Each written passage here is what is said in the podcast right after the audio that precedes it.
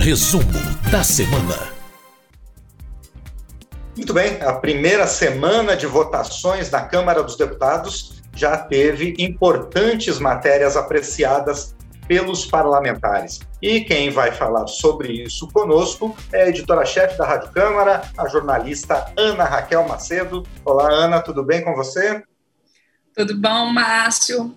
Hum, bem também para quem acompanha a gente aqui no resumo da semana. Pois é, Ana, primeira semana de votações do ano de 2021, depois da primeira semana de fevereiro, em que foram definidos os cargos da mesa diretora, e já começou com uma proposta que é importante, mas não teve muito consenso, apesar de ser aprovada. Quais as implicações, Ana Raquel, da aprovação da proposta de autonomia do Banco Central? Pois é, Márcio, essa proposta ela, né, já vinha sendo discutida há algumas décadas no Congresso, né? Era uma proposta que ela justamente desvincula, torna o Banco Central uma autonomia, uma autarquia autônoma, ela desvincula o Banco Central, por exemplo, que hoje é ligado ao Ministério da Economia, ele passa a ser uma instituição, então, com autonomia, uma, nessa autarquia, o seus, seu presidente, uma diretoria ali colegiada com mandatos fixos de quatro anos, eles continuam sendo ali, o presidente continua sendo, do Banco Central continuaria, continua sendo indicado pelo presidente da República, mas passaria por sabatina no Senado, e ficaria então com um mandato de quatro anos, é diferente do mandato do presidente da República, quer dizer, terminando depois, sempre da saída do presidente da República que o tiver indicado.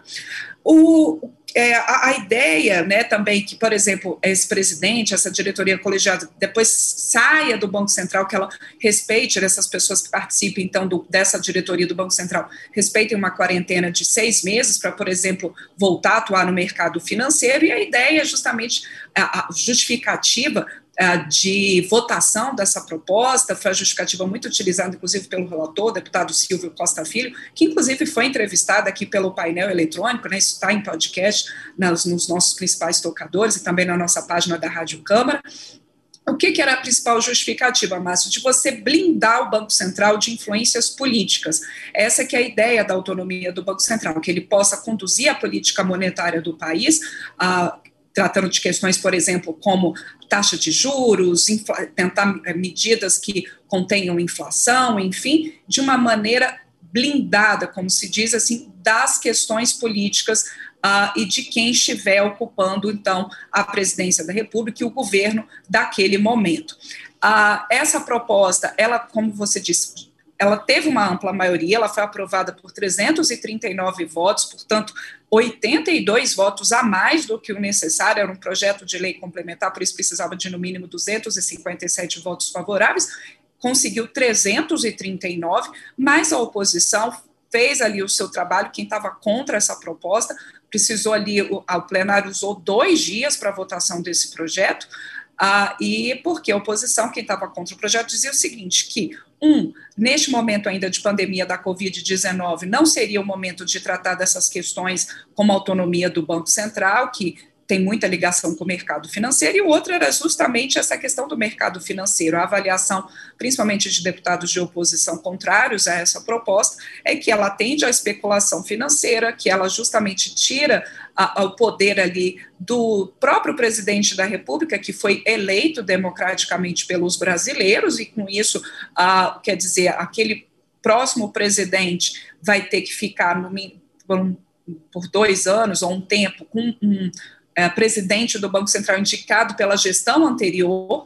Então, esses foram os principais pontos de crítica, mas, no fim, o próprio presidente da Câmara, Arthur Lira, tinha colocado essa proposta de autonomia do Banco Central como uma prioridade. Ele entende, como a maioria, então, dos deputados, que ela sim é importante para você sinalizar ao mercado uma estabilidade monetária, uma solidez da condução da política monetária do país, portanto, ela foi aprovada. Ela já tinha sido votada, Márcio, pelo Senado. Ali havia ali uma série de propostas sendo analisadas em conjunto, mas o texto que acabou sendo aprovado é o texto que veio do Senado e com isso esse projeto de autonomia do Banco Central ele já vai para a sanção presidencial. Nas suas lives semanais, ali o presidente da República, Jair Bolsonaro, indicou que pode vetar alguns pontos desse projeto de autonomia do Banco Central. Ele não especificou quais, mas a gente já tem ali uma sinalização de que, em princípio, quando for para sanção, essa proposta ela não vai ser sancionada na íntegra. Outra proposta, Márcio, dessa semana que os deputados aprovaram, que tem relação também com a questão econômica, é uma proposta que é o marco legal do mercado de câmbio. Ela ali faz uma compilação de cerca de 40 regras cambiais, esse projeto.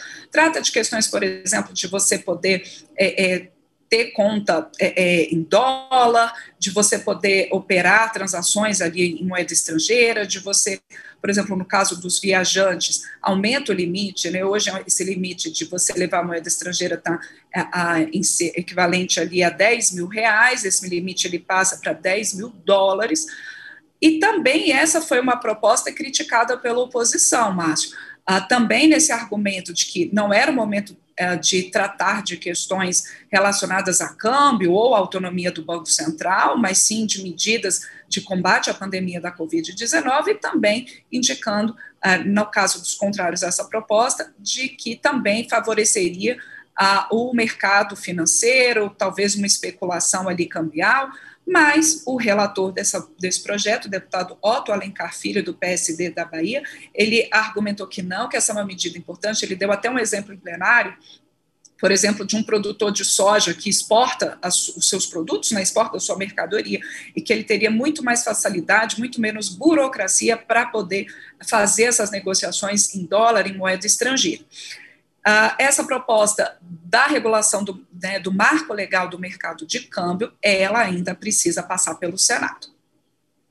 Pois é, Anne, além dessas duas pautas econômicas que foram tratadas como prioridade, a Câmara votou dois projetos que dizem respeito à pandemia, né, que foi a grande questão que o plenário da Câmara sempre tratou ao longo do ano passado e continua esse ano. Quais são essas propostas que foram aprovadas, Ana?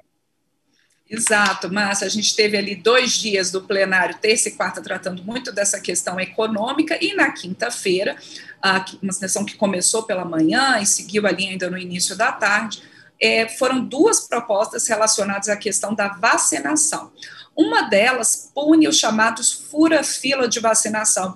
A gente tem acompanhado nos últimos a, a, nas últimas semanas, desde que começou a vacinação no país, algumas notícias de pessoas que estão furando a fila né, de prioridades ali na vacinação para a Covid-19. Então, essa proposta, ela é, foi relatada pela deputada Margarete Coelho, do PP do Piauí, também foi objeto aqui de entrevista nossa do painel eletrônico, também está em podcast, a deputada Margarete Coelho ali explicando como é que funciona essa punição, mas em termos gerais é isso, o chamado fura-fila, ele pode então ser punido com um a três anos de prisão, Durante essa discussão no plenário também foi incluída uma emenda para é, possibilitar a punição daqueles funcionários que, por algum motivo, eles não deliberadamente eles não injetem a vacina na pessoa que está ali para ser imunizada, também relativa, a gente tem acompanhado algumas notícias nesse sentido, por exemplo, de vídeos que circulam em redes sociais de idosos que vão se vacinar e que aí o, o, a pessoa que está ali aplicando a vacina finge que aplica a vacina. Então, isso também vai ser punido por essa proposta. A gente tem ah, também a possibilidade de punir quem falsifica documentos é, para poder furar essa fila de vacinação, então isso pode até ter aumentado em um terço a pena. Então, é aquele caso, por exemplo, uh, talvez de uma pessoa que falsifique ali um documento de que ela teria uma comorbidade que a colocaria num item ali de prioridade na fila de vacinação, mas que ela de fato não tem essa comorbidade, então isso também passa a ser punido. Então tem uma série de punições ali para quem tenta, de maneira geral, mas que a gente pode colocar isso, burlar essa fila de vacinação e esse, nessa esse programa, como está sendo organizado o programa de imunização, inclusive da Covid-19. A outra proposta, que também é, é, tem a ver com, com questões relacionadas à Covid, ela pune quem, por algum motivo, deliberadamente, intencionalmente, destrua insumos ou vacinas ou outros eh, equipamentos necessários ao combate à pandemia de Covid-19. É, assim, essa proposta ela aumenta essa pena para quem destruir, esses recursos, com reclusão ali prevista de um a cinco anos, mais multa. Essas duas propostas, Márcio, elas ainda precisam passar pelo Senado. Que coisa, né, Ana? Só no Brasil, para simular a aplicação de vacina Que, que, vergonha, que vergonha, né? Assim, eu acho que ah, nesse momento em que a, a vacinação no Brasil ainda está tão inicial, ainda a gente vê até uma cobrança dos parlamentares para que se acelere esse programa de imunização contra a Covid-19, e a gente ainda tem esses casos, seja dos fura-filas, seja de simulação de imunização de idosos. Né, que, que essa proposta possa ser votada logo pelo Senado e, e coloque ali penas para quem está fazendo esse tipo de ação. Pois é.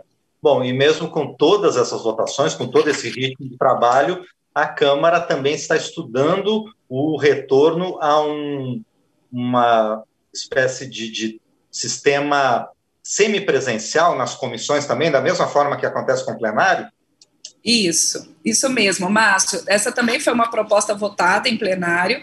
Ah, é uma regulamentação interna da casa, mas que tem repercussões no processo legislativo. Por quê? Só para a gente explicar um pouquinho. Durante todo o ano de 2020, portanto, ano passado, quando chegou esse momento aí da pandemia da Covid-19, as comissões permanentes da Câmara, elas não funcionaram. Foi criado um sistema de deliberação remoto no plenário, para que os parlamentares pudessem participar de maneira virtual, é, votar, e os assuntos não deixassem de ser discutidos na Câmara, mas que se concentrassem essas discussões ali no plenário. Esse ano, até já com a eleição da mesa diretora, o presidente Arthur Lira, outros membros da mesa, e também respaldados ali por uma maioria dos partidos, uh, colocar essa necessidade, então, do retorno do trabalho também nas comissões e no Conselho de Ética, dessa maneira semipresencial, seja no plenário, seja nas comissões. A alegação é de que é importante que outros temas também sejam discutidos nas comissões permanentes da Câmara, que tratam ali das questões, por exemplo, de Constituição e Justiça, Seguridade Social, Educação, Transporte, são vários temas, agricultura, meio ambiente, que haja possibilidade, então, de um regramento que você limite a quantidade de pessoas nesses plenários das comissões, da mesma forma que no, no, plenário da Câmara, que você tenha também a possibilidade de participação virtual para aqueles parlamentares que são de grupo de risco, por exemplo, ou que não possam, por algum motivo, né, participar dessa reunião, até às vezes por uma contaminação mesmo de Covid-19, que não posso estar ali presencialmente, e limita no sentido, tem a indicação de que só podem eh, só poderão participar dessas reuniões presencialmente nas comissões os parlamentares, ministros de estados, alguns representantes ali de, de entidades, e um número mínimo de servidores é, dentro de um limite de pessoas em cada plenário de comissão. Isso tudo ainda vai ser analisado pela equipe técnica da Câmara, o corpo técnico da Câmara, isso vai ser regulamentado, mas que seja então feita essa possibilidade. A, todos os partidos, com exceção do PSOL, foram favoráveis a esse retorno semipresencial do trabalho das comissões, do Conselho de Ética e também né, no plenário, a possibilidade de ter mais parlamentares em plenário presencialmente, e agora, então, vai ser feito um regramento de como é que vão se dar esses limites, né? Claro, claro, vários parlamentares na discussão dessa proposta em plenário, mas colocaram a necessidade de você ter medidas é, de segurança sanitária, claro, para preservar a saúde, seja dos parlamentares, seja dos funcionários, dos trabalhadores que estão ali é, fazendo o suporte técnico, ou mesmo cobrindo ali jornalisticamente o trabalho ah, dessas comissões e também do plenário. Pois é, já muita gente, mesmo no esquema atual, já muita gente na casa trabalhando presencialmente, né, por conta da impossibilidade do trabalho remoto. E eu quero furar o nosso protocolo, inclusive, para dar um alô para a equipe técnica da própria Rádio Câmara, né, que bravamente tem trabalhado presencialmente desde o início da pandemia, tomando todos os cuidados sanitários, o distanciamento necessário, mas está aí colocando a rádio no ar. Bom, Exatamente. A gente fez um esquema, né, Márcio, para que a maior parte da nossa equipe pudesse ficar virtualmente, mantendo toda a produção da rádio, mas preservando né, a saúde ali de quem, até pela característica do seu trabalho, não tem como fazer esse trabalho remotamente, tem que estar ali presencialmente. E aí me estendo também ali meus cumprimentos a toda a nossa equipe técnica, Márcio, você tem toda a razão. A gente tem ali todo um time e tentando sempre tomando todas as medidas necessárias para preservar a saúde de todo mundo que está trabalhando nesse período da pandemia. Exatamente. Trabalhando virtualmente ou presencialmente.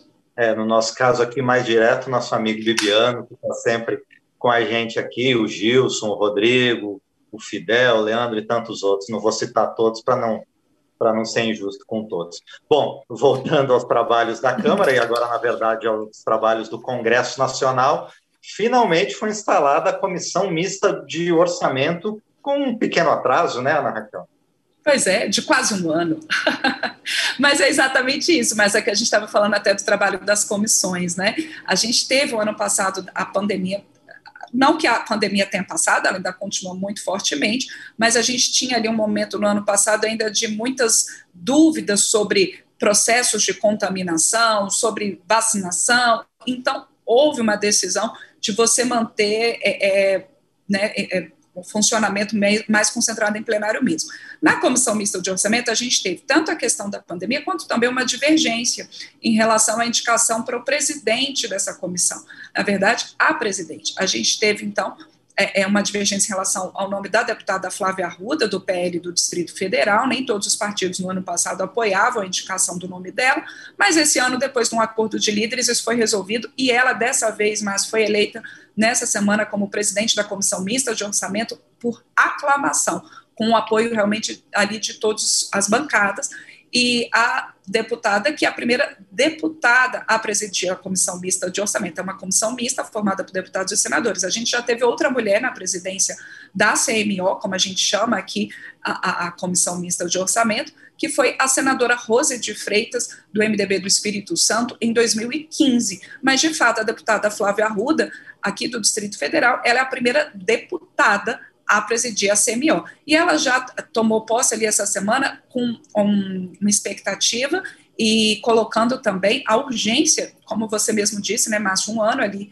de atraso, porque a Comissão Mista de Orçamento, ela precisa aprovar o orçamento de 2021. O ano passado não houve é, acordo para a votação da proposta, até porque a Comissão Mista de Orçamento não tinha sido instalada, e agora os parlamentares, né, a partir dessa instalação da comissão mista, eles precisam votar até o fim de março o orçamento de 2021, porque é, o que, que acontece? O governo, até o momento, ele está sendo autorizado a, a, gastar um dozeavos do orçamento do ano passado. Foi aprovada a Lei de Diretrizes Orçamentárias no ano passado no sistema de deliberação remoto, que permitiu que o governo mantenha o funcionamento da máquina, mas isso está é, é, chegando uma pressão muito grande, porque o governo só pode fazer aqueles gastos obrigatórios e dentro desse limite ali também de um dozeavos por mês. Então, o governo está começando a ficar pressionado ali nas suas contas, então precisa aprovar o orçamento de 2021. E é essa a principal missão da Comissão Mista de Orçamento, até o fim de março, votar essa proposta. A presidente da comissão, a deputada Flávia Arruda, já colocou que a prioridade nesse momento é vacinação, e também a garantia de um auxílio emergencial, de, de, um suporte, seja um auxílio emergencial ou outro programa, de um suporte àquelas pessoas mais vulneráveis, aquela população mais vulnerável, principalmente afetada ali pela pandemia de Covid-19. Essa discussão do auxílio emergencial, Márcia, aqui já para a gente poder concluir esse resumo, é uma discussão que teve ato no Salão Verde, de uma frente parlamentar formada ali por mais de 200 parlamentares de 23 partidos pedindo uma solução, o retorno do auxílio emergencial no primeiro momento, mas já numa transição para uma renda básica permanente para essa população mais vulnerável, especialmente esses 27 milhões de brasileiros em extrema pobreza. O próprio presidente da Câmara, Arthur Lira, já colocou em entrevistas que há uma pressão para que haja uma definição de recursos para o auxílio emergencial. Ele fala que a CMO, a própria votação do orçamento, é importantíssima para a definição desses recursos, mas o governo, e aí o presidente Arthur Lira, em entrevista coletiva nessa semana, colocou muito fortemente que o governo precisa indicar a fonte de recursos, a equipe econômica, o ministro da Economia, Paulo Guedes, precisam indicar ali de onde vão sair os recursos para o pagamento de um auxílio emergencial. Não se sabe ainda, mas há uma série de projetos na Câmara e também no Senado tratando desse tema. Não se sabe ainda se é, é, prorrogaria o auxílio nos, nos mesmos valores de 600 ou no valor de 300, que foi o valor do ano passado, ou se menos, por quantos meses. Tudo isso ainda está em aberto, mas o Congresso pressionando também e colocando a necessidade da equipe econômica do governo em definir esses valores e de onde vão sair os recursos. Bom, e para provar mesmo essa urgência que você falou, Ana, o, a própria comissão se deu prazo até 24 de março para votação né, nos plenários da Câmara e do Senado. Pois é, então, logo a gente vai ter uma definição sobre essa Exato. questão do orçamento. Exatamente. Muito bem, então a gente conversou com a Ana Raquel Macedo, editora-chefe da Rádio Câmara, que trouxe para a gente o que de mais importante aconteceu na Câmara dos Deputados, principalmente no plenário da Câmara, mas também em outras atividades da casa ao longo desta semana.